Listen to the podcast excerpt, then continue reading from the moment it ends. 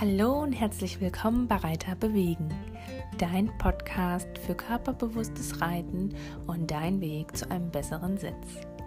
Mein Name ist Vanessa Christine Fautsch und ich bin Humanphysiotherapeutin und Osteo-Konzeptcoach für Pferde. Mein Ziel ist es, dass sich jeder Reiter über seinen Sitz und die Hilfengebung beim Reiten bewusst wird und so selbstständig in der Lage ist, effektiv daran zu arbeiten. Bist du bereit? Ich mach dich fit.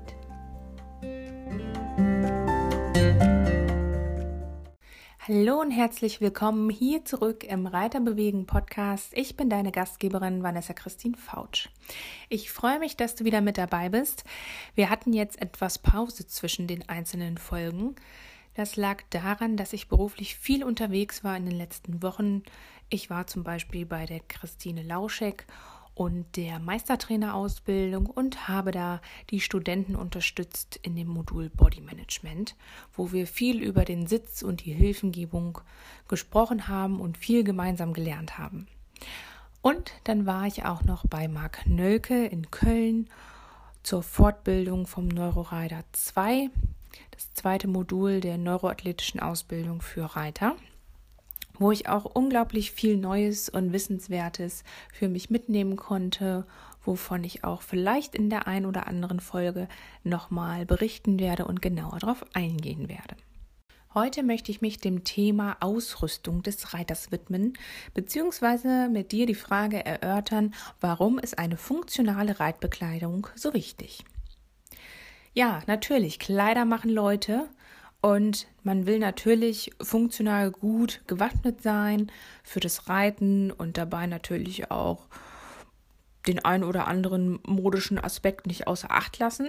Aber warum ist es denn so wichtig, dass wir auf unsere Ausrüstung und auf die Reitkleidung achten? Dazu gehört natürlich ein Helm, eine Reithose und Schuhe, das sind so die drei Must-Haves, wie ich finde, die auf jeden Fall jeder Reiter und auch jeder Reitanfänger, also jeder Schüler, besitzen sollte. Ich glaube, beim Thema Helm sind wir uns alle einig, der hat in jedem Fall seine Berechtigung und ist unsere wichtigste Schutzmaßnahme. Der schützt nicht nur physisch unseren Kopf, wenn wir stürzen, sei es jetzt draußen im Gelände oder auch bei der Vielseitigkeit im Springsport. Da ist es wirklich wichtig, dass wir einen Helm tragen und uns so schon mal rein optisch und rein physisch schützen. Nicht zu unterschätzen solltest du aber den Placebo-Effekt, denn sobald du einen Helm aufsetzt, fühlst du dich erstmal gleich viel sicherer. Das heißt, der Helm sagt deinem Unterbewusstsein, hey, pass auf, dir kann nichts passieren, du hast einen Helm auf. Und diese Einstellung des Unterbewusstseins können wir ja nutzen.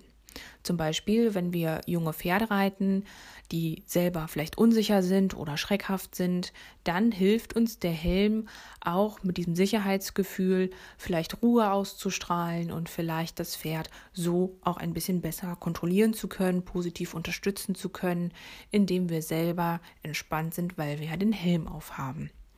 Oder auch bei Dominanzproblemen am Boden mit zum Beispiel Hengsten oder ungezogenen Pferden, die ihr vielleicht irgendwo übernommen habt oder wo ihr vielleicht auch Stallkollegen mal bei helfen könnt. Ähm, Stichwort verladen. Da macht es manchmal Sinn, sich als Reiter vom Boden aus trotzdem auch einen Helm aufzusetzen, einfach um die Sicherheitsgefühl zu wahren und einfach um für sich im Inneren das Unterbewusstsein dem zu signalisieren, okay, pass auf, ich habe Handschuhe an, ich habe einen Helm auf, ich habe feste Schuhe an. Selbst wenn das Pferd jetzt mal meinen Abstand nicht wahrt, dann bin ich geschützt. Also diesen Placebo-Effekt, den der Helm mit sich bringt, den kannst du in jedem Fall sehr gut für dein Unterbewusstsein nutzen und natürlich dadurch auch deine Ausstrahlung verändern und verbessern. Denn der Helm rein optisch trennt er uns natürlich auch von den normalen Menschen oder grenzt er uns ab hin zum Reiter. Das heißt, sobald du einen Helm aufhast, wirst du auch als Reiter wahrgenommen und da wird wahrscheinlich auch dein Umfeld darauf reagieren und sagen, okay, derjenige hat jetzt einen Helm auf, das heißt, gleich geht's los und er steigt aufs Pferd und fängt an zu reiten. Zum Beispiel vor einer Turnierprüfung, wenn du den Helm aufsetzt, dann ist das der Moment, in dem du dich zum Beispiel nochmal fokussieren kannst, dir nochmal bewusst machen kannst, okay, ich setze jetzt den Helm auf, nochmal bewusst durchatmen, vielleicht nochmal die Sprünge abgehen und dann wirst du vom Nichtreiter zum Reiter, wenn man so will. Durch das Aufsetzen des Helms und durch diese Abgrenzung, wenn du mal an die Bundeswehr zum Beispiel denkst, mit den Uniformen, die grenzen sich auch ab, oder der Wintersportler, der dann auch einen Helm aufhat oder Skier anhat, das ist einfach eine Abgrenzung, wo man dich auch von weitem schon erkennen kann und wo du für dich diesen, ich sag mal, einen Handgriff, nämlich den Vorgang des Helmaufsetzens nutzen kannst, indem du dich einfach noch mal ein bisschen auf dich konzentrieren kannst und fokussierst. Das zweite Must-Have, wie ich finde, ist in jedem Fall eine gut sitzende Reithose. Und das ist gar nicht so einfach. Ganz wichtig ist, dass die Reithose dir bequem ist, dass du dich darin wohlfühlst, dass sie nirgendwo einschneidet oder dich einengt. Oftmals ist es so, dass oben das Bündchen am Bauch zu eng ist und dann auf den unteren Bauch drückt oder auch sogar die Atmung behindern kann. Denn wenn deine Taille so ein bisschen abgeschnürt ist, dann kann sich dein Zwerchfell nicht mehr gut heben und senken und du kannst nicht mehr so schön gleichmäßig atmen. Deswegen da besonders drauf achten. Klar darf sie oben auch nicht schlabbern, aber es muss zumindest ähnlich wie bei der Trense gut zwei Finger Platz haben, dass du das Gefühl hast, du kannst gut darin atmen und dass sie dich da nicht einengt oder stört. Dann ist es natürlich auch wichtig, dass die Nähte gut verarbeitet sind, dass es nicht zu Scheuerstellen kommt. Manchmal hat man das in der Knieregion, wenn der Besatz nicht ganz mittig genäht ist. Und bei den billigen Reithosen kommt das schon mal vor. Ähm, dann kann es sein, dass so grobe Nähte oder auch Ziernähte dann unangenehm sind und scheuern können. Dann zum Besatz selber ist es natürlich wichtig, je nach Sattelart also je nachdem, wie empfindlich dein Sattelleder ist, musst du schauen. Im Moment ist es üblich, dass viel mit Silikonauflagen geritten wird und viel damit äh, in der Industrie gearbeitet wird, um den Grip zu verbessern. Manchmal ist es aber schädlich für die Satteloberfläche. Ich habe zum Beispiel ein Modell von Däuber und Partner und das ist ein ganz feines, weiches Leder. Und wenn ich da mit einer Silikonhose drauf reiten würde, dann käme es zu dem sogenannten Radiergummi-Effekt. Nämlich, dass sich das Leder so ein bisschen ja, nicht ganz abrubbelt, aber schon äh, in Mitleidenschaft gezogen wird durch den Silikonabrieb. Also da wirklich drauf schauen, dass ihr entweder hochwertige Textilmaterialien kauft, die das verhindern, oder halt auf einen Lederbesatz zurückgreift.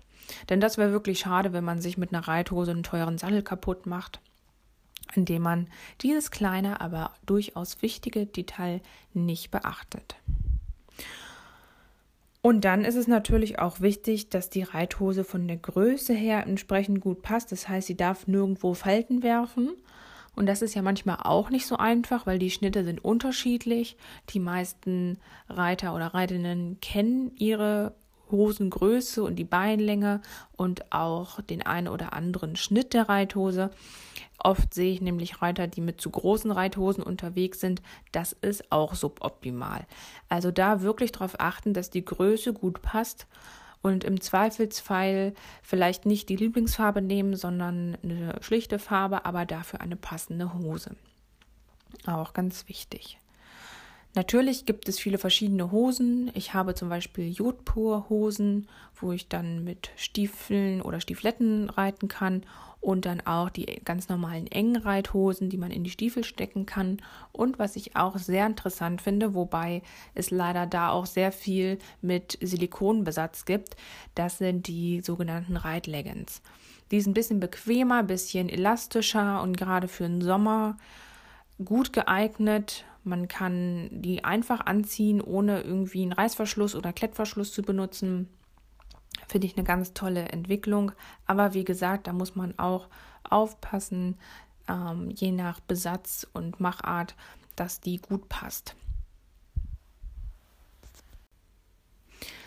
Helm und Reithose hatten wir jetzt schon und natürlich ist immer die große Frage bei den Schuhen, bei den Reitstiefeln, nehme ich jetzt die Reitstiefel oder doch die Stieflette und warum ist das ein oder andere vielleicht besser für mich? Womit fühle ich mich wohl, womit unwohl? Dann ist natürlich auch immer eine Preis-Leistungsfrage, die dahinter steht. Ich kann mich ehrlich gesagt gar nicht entscheiden. Ich habe beides, sowohl Stiefel als auch Stiefletten. Und derzeit reite ich eigentlich eher mit spanischen Reitstiefel von Las Quero, mit denen bin ich sehr zufrieden. Haben eine tolle Qualität, ein tolles Leder. Die waren am Anfang ein bisschen steif, haben sich dann aber gut an meine Füße und an meine Unterschenkel angepasst und sitzen eigentlich jetzt wie eine zweite Haut. Ich merke das kaum noch, dass ich die anhabe. Das war am Anfang definitiv ein bisschen anders. Da habe ich das schon gemerkt, dass die ein bisschen straffer sind. Und jetzt, wo ich die aber, ich sage mal, eingeritten habe, sind die wirklich super und äh, die benutze ich derzeit fast öfter als die Stiefletten, wobei ich auch super schöne Stiefletten von Horze habe, die ich dann mit einer Jodpur Reithose kombiniere, was auch wirklich super klappt und funktioniert. Der Stieflette sagt man ja nach, dass man so ein bisschen beweglicher ist und nicht so ganz so ja, eingeengt wäre jetzt das falsche Wort, aber nicht ganz so ummantelt wird mit dem von dem Stiefelschaft, dass man da in der Wade ein bisschen freier ist und vielleicht auch ein lockeres Bein hat. Das ist, glaube ich, tatsächlich so ein bisschen Geschmacks- und Gefühlssache. Es ist natürlich so, dass der Reitstiefel mir ein bisschen mehr Stabilität gibt, beziehungsweise so ein bisschen das Gefühl für den Unterschenkel verbessert, weil da ja eine Ledermanschette, also der Schaft drum ist und vielleicht mich dadurch ein bisschen präziser werden lässt. Wobei ich, wenn ich mit Stiefletten reite, jetzt nicht das Gefühl habe, dass das irgendwie deutlich schwammiger ist. Ich würde jetzt allerdings mit Reitstiefeln vielleicht auch nicht zwei, drei Stunden Wanderritt machen. Da würde ich vielleicht auch lieber die Stieflette wählen. Also von daher muss man, glaube ich, schauen, was für ein Typ man ist und äh, gucken, womit man am besten zurechtkommt. Wichtig ist aber, wie die Beschaffenheit ist des Reitschuhs, denn die Sohle sollte nicht zu grob sein, dass man irgendwie am Steigbügel hängen bleiben kann. Also kein zu dickes Profil, sondern eher ein glattes Profil und natürlich mit einem Absatz, dass man so ein bisschen ähm, Sicherheit auch gewinnt. Und ansonsten stehe ich ja persönlich immer auf Echtlederschuhe. Also natürlich gibt es auch gute Imitate, aber man kriegt irgendwann Stinkfüße da drin und ich finde es immer schöner, wenn man Echtleder trägt und dann auch ein bisschen länger und mehr davon hat. Natürlich bei der korrekten Pflege, aber tendenziell finde ich es immer schöner, wenn man mit gut sitzenden Lederschuhen reitet. Und natürlich ist es auch so, wenn man nochmal den Aspekt der Sicherheit aufgreifen mag, dass ein guter, hochwertig gearbeiteter Lederschuh auch eher Schramm abhält oder vielleicht dumpfe Schläge vom Steigbügel her, wenn man Steigbügel verliert, und dann so ein bisschen an dem Metall lang ratscht und schrappt, ähm, dann ist das sicherlich das Leder eine bessere Pufferfunktion als jetzt zum Beispiel so ein Gummischaft vom Gummistiefel. Ja, also da muss man natürlich auch schauen, dass man irgendwas wählt, ähm, was so ein bisschen im Knöchelbereich auch schützt und äh, da einen unterstützt in der Stabilität. Wenn man jetzt so einen Gummistiefel hat, der ist so sehr viel äh, Platz um die Knöchelregion drumherum. Ähm, und außerdem kriegt man natürlich auch irgendwann kalte Füße darin. Dann sind die ein bisschen klobig. Also da würde ich immer eher auf Reitstiefel oder Reitschuhe, Stiefletten setzen, als jetzt auf Gummistiefel oder auch so Wanderreitschuh. Also so welche mit dickerem Profil, die finde ich einfach zu klobig. Da hat man nicht so ein schönes Gefühl mit. Und die sind dann eher zum Wandern geeignet oder für die Bodenarbeit als jetzt für das Reiten an sich. Ja, wenn wir mal weiter überlegen, was gibt es noch? Es gibt zum Beispiel noch Handschuhe. Und das Tragen von Handschuhen nutze ich persönlich eigentlich nur im Winter gegen die Kälte. Und oft ist es ja leider so, dass Reiter Handschuhe tragen, weil sie entweder schick aussehen oder weil sie sonst Blasen an den Fingern bekommen. Und da weiß ich, dass dieses Problem habt ihr natürlich nicht, weil ihr auf euren Sitz achtet. Aber ihr wisst selber, wie viele Reiter sich die Hände aufscheuern, äh, weil sie dem Pferd viel im Maul rumziehen oder auch zu stark mit dem Zügel dabei sind. Also da das Thema Handschuhe ist bei mir tatsächlich nur im äh, Winter ein Thema oder natürlich auch bei Nässe. Also wenn es rutschig ist, wenn man zum Beispiel Biotane-Zügel hat, dann macht es durchaus mal Sinn, auch Handschuhe zu benutzen, einfach um den Grip zu erhalten. Und da habe ich jetzt einen kleinen Geheim Geheimtipp für euch, denn ich habe festgestellt, dass Mechanikerhandschuhe gut funktionieren. Die sind so ein bisschen beschichtet mit, ich weiß gar nicht, was das ist, mit so einem Kunststoff, so ein bisschen überzogen. Und das sind ansonsten ganz dünne Handschuhe, aber wenn ihr wirklich nur so ein bisschen für die Übergangszeit einen Handschuh braucht und keinen wirklich dicken, gefütterten Reithandschuh, dann kann ich euch sehr Mechanikerhandschuhe empfehlen. Die gibt es für ein paar Euro, hier zum Beispiel bei Strauß oder auch so äh, im Internet zu bestellen. Die sind wirklich recht günstig. Und ähm, da ist der große Vorteil im Gegensatz zu Baumwollhandschuhen, dass die nicht komplett durchweichen, sondern durch die Beschichtung kann man auch mal so ein bisschen, wenn es regnet und wenn es nass ist, kriegt man nicht sofort kalte, nasse Finger. Das ist so ein kleiner Geheimtipp. Ich longiere damit total gerne, weil ich ein gutes Gefühl habe und ich habe eine lange Biotane-Longe und so kann ich auch bei Nieselregen damit super longieren, habe ein gutes Gefühl. Und ähm, dieser Handschuh, den merkt man kaum, der ist ganz dünn und zieht sich wie eine zweite Haut über meine Finger und habe ich wirklich sehr gute Erfahrungen gemacht. Also Mechanikerhandschuhe Einfach mal googeln und ausprobieren. Und ansonsten habe ich auch äh, wieder Lederhandschuhe, die ich da am liebsten nutze. Da gibt es ja auch unzählige Marken, unzählige Modelle. Also ich habe oft Lederhandschuhe oder halt die Mechanikerhandschuhe. Dann ist ein großes Thema, was auch einen recht großen Einfluss auf den Sitz hat, natürlich bei uns Frauen der Sport BH. Gerade bei Frauen mit großen Brüsten ist es manchmal schwierig, die zu bändigen und so ein bisschen ähm, ja eine gute Stabilität zu erreichen. Und da habe ich auch einen Tipp für euch, wenn ihr größere Brüste habt, dann kann man zwei BHs übereinander ziehen, also einmal einen normalen BH und dann einfach nochmal so ein Sportbustier drüber. Und in der Regel ist es dann alles ganz gut fixiert und bleibt an Ort und Stelle. Wenn das nämlich nicht der Fall ist oder wenn man sich sowieso vielleicht irgendwie unwohl fühlt auf dem Pferd, zum Beispiel im Trab, wenn man aussitzt und da hüpft alles rum, dann ist es nämlich oft so, dass man versucht, so ein bisschen die Brust zu verstecken und dann oben in der oberen Brustwirbelsäule so ein bisschen rund wird oder nach vorne fällt, die Schultern vielleicht nach vorn oben zieht und dann geht die Rumpfstabilität verloren, weil man versucht, so ein bisschen sich kleiner zu machen, als man vielleicht eigentlich ist. Und da gebe ich euch, wie gesagt, den Tipp, versucht es mal mit zwei BHs, dass ihr schön aufrecht sitzen bleiben könnt, aber trotzdem alles gut fixiert ist und dass ihr auch gut stabil im Oberkörper bleiben könnt. Denn wenn ihr gut aufgerichtet sind und eher die Streckermuskeln, also der hinten der Rückenstrecker aktiviert wird, dann könnt ihr besser aufrecht sitzen, als wenn ihr versucht, euch vorne so ein bisschen klein zu machen. Und was man natürlich nicht unterschätzen darf, wenn man mit Bügel-BHs reitet, das Verletzungsrisiko bei einem Sturz ist schon gravierend höher mit Bügel als ohne Bügel. Denn dieser fiese Bügel, der kann ganz leicht zwischen den Rippen durchpieksen und dann die Lunge verletzen. Ich habe mich mal mit einem Sanitäter auf einem Turnier unterhalten, der mir berichtet hat, dass es schon mehrfach vorgekommen ist, dass er Leute, also hauptsächlich Reiterinnen natürlich, animieren musste, wenn Metall, also wie jetzt vom Bügel BH, in die Lunge gestochen ist. Das gibt es manchmal auch bei irgendwelchen blöden Verschlüssen oder bei ähm, Jacken, wo so Metallstriemen drin sind.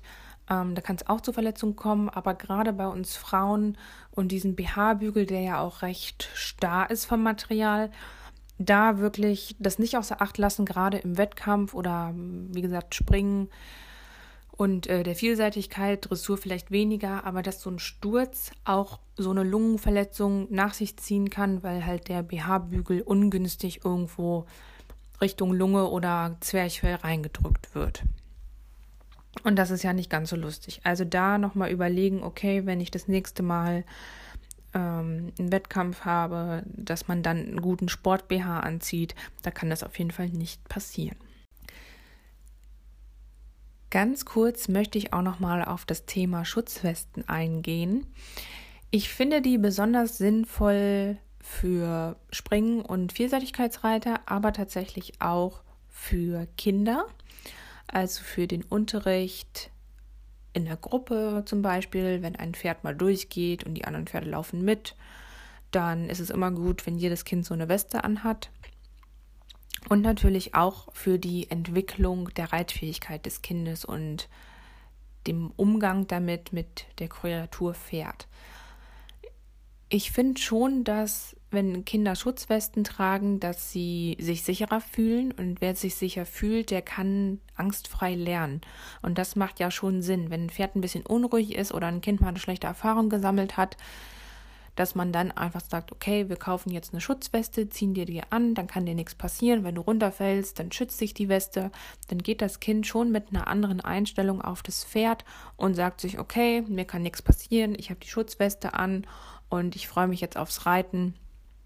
Und wenn dann das Pferd unter mir ein bisschen guckig ist oder wieder die eine Ecke da hinten in der Halle wieder scheut wie letztes Mal, dann weiß ich, ich habe die Schutzweste an und alles ist gut.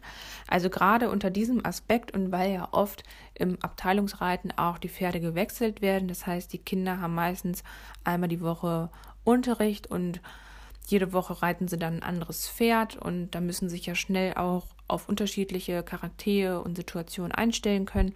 Und da finde ich das durchaus sinnvoll, gerade wenn es auch daran geht, so ein bisschen in höheren Gangarten, also im Trab oder im Galopp, wenn die Kinder dann einfach einen Schutz haben und auch wissen, dass sie geschützt sind, weil sie dann einfach offener damit umgehen können und ein bisschen selbstbewusster vielleicht auch sind und ja, sich einfach mehr trauen. Ansonsten kann natürlich jeder für sich selbst entscheiden, ob er eine Schutzweste trägt. Im Dressurbereich und Freizeitreiterbereich muss man schauen, wie sinnvoll das ist oder ob es vielleicht auch eher mich einengt oder auch was in mir versucht zu verbergen. Wenn ich zum Beispiel ein Angstreiter bin oder schlechte Erfahrungen gemacht habe, unsicher bin und mir dann die Schutzweste anziehe, dann kann mich das natürlich auf die eine oder andere Art beruhigen. Trotzdem sollte man sich fragen, warum die Angst so präsent ist und dass man vielleicht erst das Thema Angst angeht und dann die Schutzweste erstmal nur als Mittel zum Zweck benutzt. Denn die Schutzweste ist natürlich kein Garant dafür, dass man angstfrei reitet. Ne? Also das ist auch nochmal ganz klar darzustellen. Die kann natürlich erstmal genutzt werden, um diese Situation zu überbrücken, aber langfristig sollte man sich da schon ähm, wohlfühlen auf dem Pferd und auch nur auf ein Pferd steigen, ähm, dem man vertraut und wo eine gute Basis einfach da ist, eine gute Grundausbildung vorliegt, dass man da auch gute Chancen hat, mit Freude zu reiten und nicht mit einem schlechten und mulmigen Gefühl. Der letzte Aspekt ist natürlich einer der wichtigsten, gerade für uns Frauen, denn wir wollen ja auch ordentlich aussehen. Also es gibt ja so viele verschiedene Marken und so viele verschiedene Farben und so ein bisschen Style auf dem Pferd muss ja auch sein. Und diese Ansicht, die teile ich auch und ich kaufe mir auch schöne Sachen. Und trotzdem muss man schauen, dass man vielleicht nicht jedem Trend hinterherhechtet und nicht zig verschiedene Jacken in 100 Millionen Farben hat und dazu die passenden Satteldecken, sondern dass man so ein bisschen die Kirche im Dorf lässt und wirklich schaut, okay, was kaufe ich mir, warum kaufe ich mir das, auch so ein bisschen diesen Nachhaltigkeitsgedanken einfach mal mit berücksichtigen und schauen, okay, ich kaufe mir vielleicht nur zwei gute, hochqualitative, meinetwegen jetzt Reitjacken oder Handschuhe oder Stiefel ähm, und nicht zehn Stück im mittleren Bereich ähm, von mittlerer Qualität, die dann irgendwie nur ein, ein, knappes Jahr halten und die ich dann irgendwie wieder entsorgen muss, sondern dass man wirklich schaut, wenn man sich was kauft, dass es hochwertig ist, dass es lange hält, dass man lange davon was hat und dass man somit auch so ein bisschen sein Konsumverhalten überdenkt und so ein bisschen ähm, ja, einfach schaut, dass man sich was Sinniges kauft. Und zu dem Thema Mode passt natürlich auch super das Thema großer, dicker, fetter Schal. Also oftmals sieht man Reiterinnen mit so einem fetten Loopschal. Ähm, da muss man auch immer überlegen, okay, wo bin ich gerade? Ist der gerade nützlich? Denn oftmals ist es so, dass durch so einen dicken Schal, wenn man sich einmummeln will, auch die Schultern hochgezogen werden, was auch wieder den Sitz kaputt macht. Und natürlich darf ein Schal, der jetzt lose ist, also so ein ganz normaler, wie nennt man das denn, Streifenschal, wie nennt man das? Na, du weißt, was ich meine. So einen ganz normalen Schal, dass der halt nicht flattert oder irgendein Tuch, dass sich das Pferd erschrecken kann. Deswegen immer ganz wichtig, den Schal immer unter die Weste oder unter die Jacke und niemals darüber einfach, um auch beim Sturz das Verletzungsrisiko zu mindern. Ja, das waren eigentlich so meine Aspekte, die ich einmal mit dir teilen wollte. Ich hoffe, du konntest ein paar neue Erkenntnisse für dich mitnehmen und hast jetzt vielleicht einen anderen Zugang zu der Reitmode beziehungsweise überdenkst nochmal einige Sachen. Ich freue mich, wenn du ähm, mir ein Feedback da lässt, wenn du mich bewertest, entweder hier über den äh, über die Bewertung von Apple Podcast, äh, bei iTunes, dass du mir ein paar Sterne da lässt oder auch, wenn du meinen Podcast empfiehlst und an deine Freunde und Stallkollegen weiterschickst. Ja, und dann hoffe ich, dass dir bei der nächsten Shopping-Tour, entweder online oder offline, je nachdem, wie sich das Thema Corona entwickelt, dass du äh, dich an meine Worte erinnerst und vielleicht äh, das ein oder andere Teil im Shop lässt und dafür dir ein schönes, hochwertiges Kleidungsstück oder auch ein Stiefel oder auch ein Helm kaufst. Und ja, wünsche dir viel Freude damit. Bis ganz bald, deine Vanessa Christine Fautsch.